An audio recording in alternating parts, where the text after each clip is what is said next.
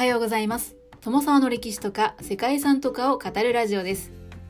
このチャンネルでは社会科の勉強が全くできなかった私が歴史や世界遺産について興味のあるとこだけゆるく自由に語っています。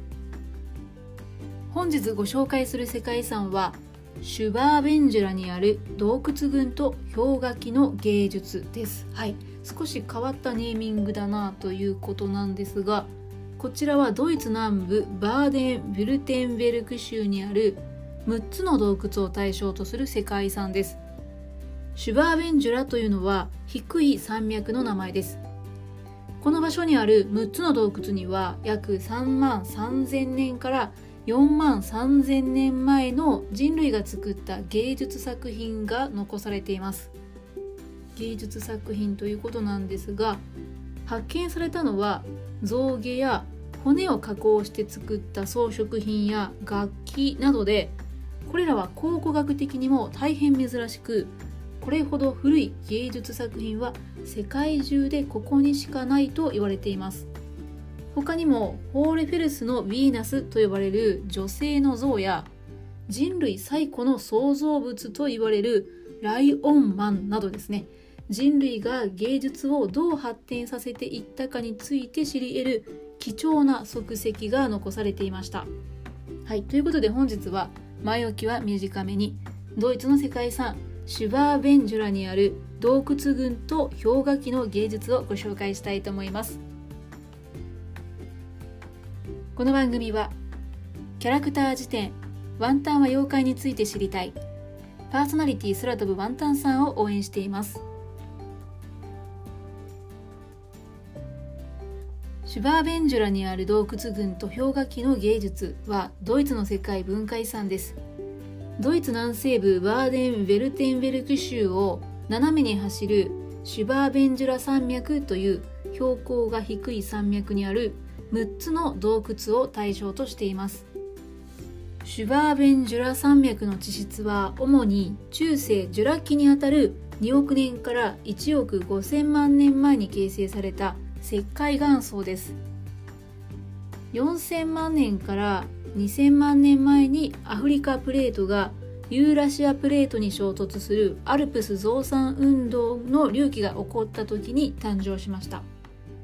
ジュラ紀に形成された石灰岩の地層は黒茶色白と3種類あるそうで白いジュラ紀のものは堆積物の99%が炭酸カルシウムとなっています。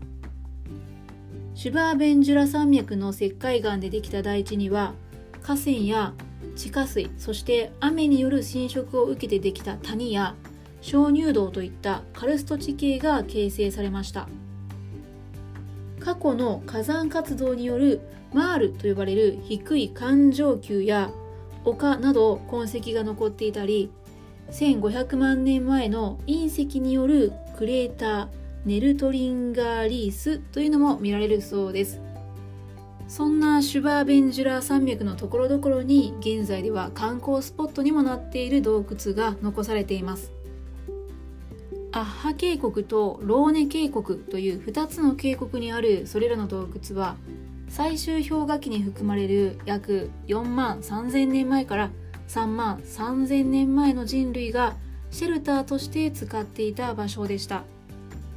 現世人類であるホモ・サピエンス・サピエンスの一派であるクロマニオン人は4万年ほど前にヨーロッパに進出して40万年から30万年前に誕生したネアンデルタール人のムスティエ文化に代わって繁栄して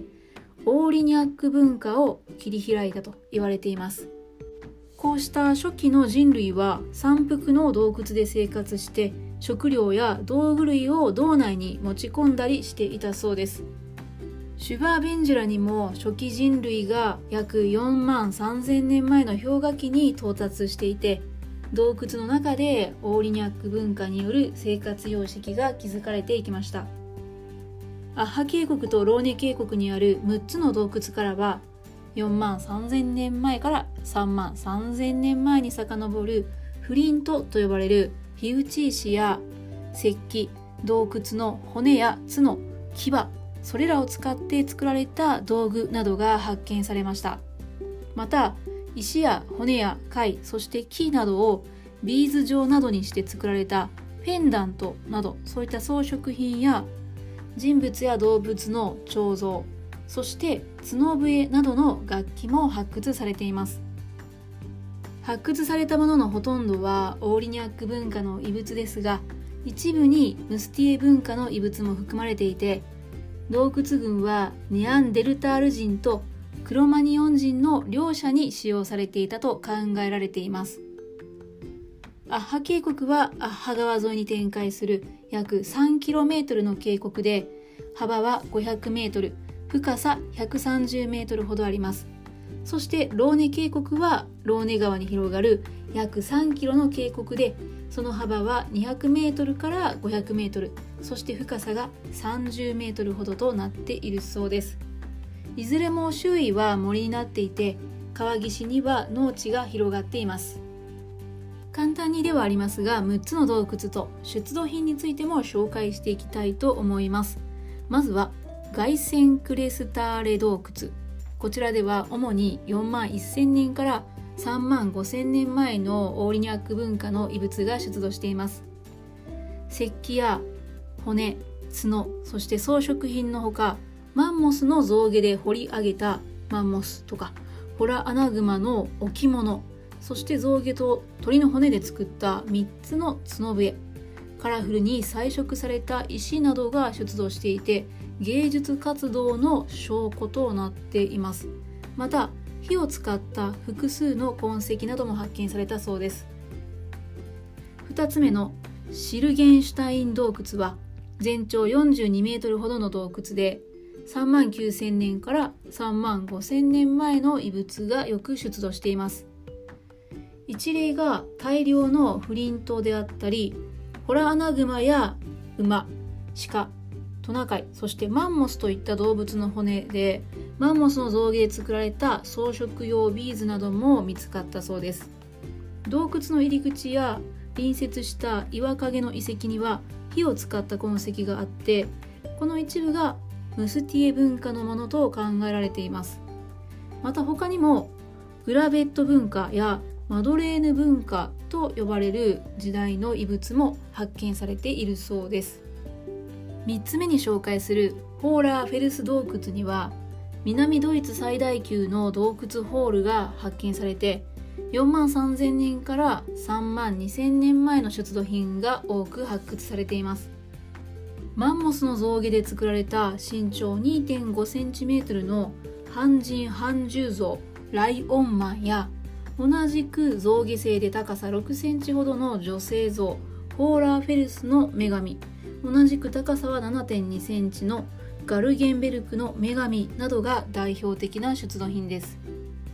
現在も発掘が続けられていますが出土品が非常に多く石器では8万点。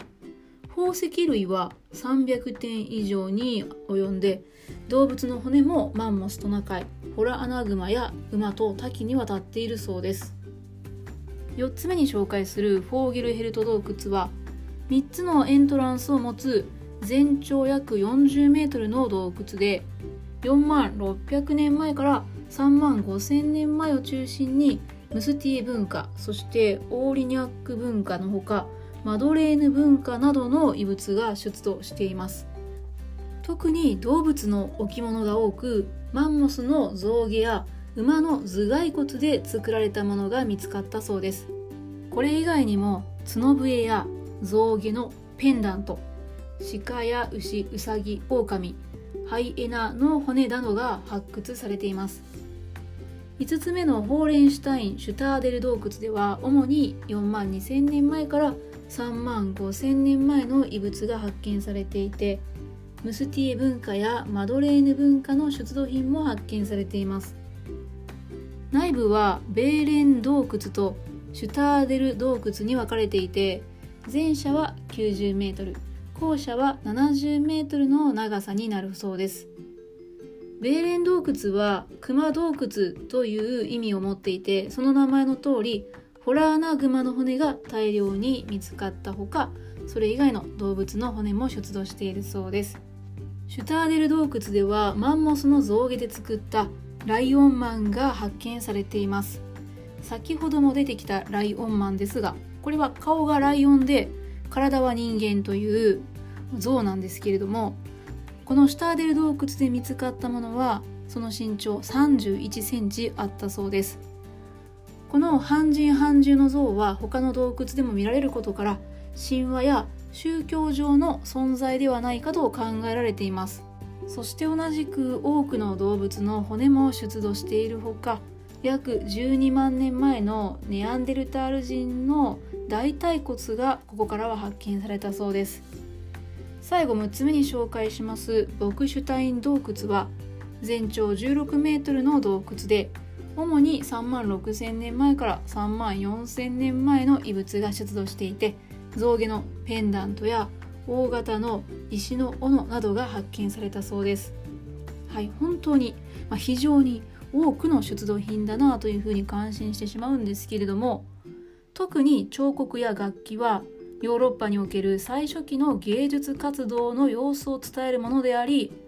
またマンモスやホラアナライオンホラアナグマといった絶滅種の骨とか彫像というのが当時の気候であったり生態系を知ることのできる貴重な資料となっています。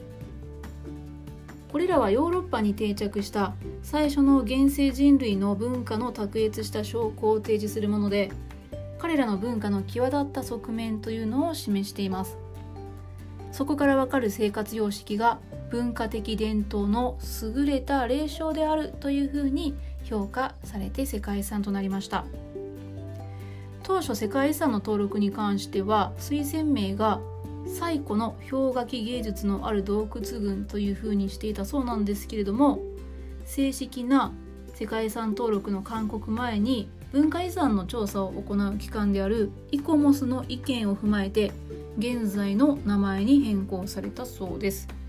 ただですね現在の名前なんですがシュバーベンジュラにある洞窟群と氷河期の芸術。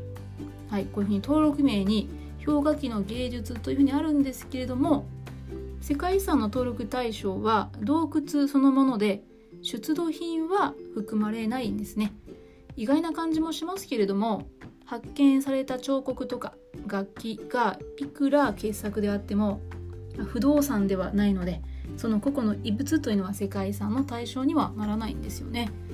そしてですねまあそれはそうかなと思うんですけどそれだけではなく最古の芸術というふうに表現されたりはするんですけどもこの洞窟で見つかったものは人類の創造的傑作というふうには評価されていないそうで宗教的精神的行為の起源とこの洞窟の因果関係についてはですね、えー、検証も十分でないことから世界遺産の登録に関しては当初推薦されていた登録基準の人類の創造的傑作という価値については認められなかったそうです。はい、ちょっとややこしいんですけどね、えー、最古の芸術とか美術というふうに言われるんですけれども、うん、人類の創造的傑作ではないというふうに評価されたそうです。はい。はい、えー、世界遺産に興味のない方からしたら何を言ってるのかなという感じなんですけれども、えー、これはですね世界遺産としての評価とか登録について考える上では非常に興味深い事例なんじゃないかなと思うそんな世界遺産でした。ということで長くなりましたが本日は世界で最も古い造形美術が見られる世界遺産。ドイツ連邦共和国にあるシュバーベンジュラにある洞窟群と氷河期の芸術をご紹介しました。最後までご清聴いただきましてありがとうございます。では皆様本日も素敵な一日をお過ごしくださいね友沢でした。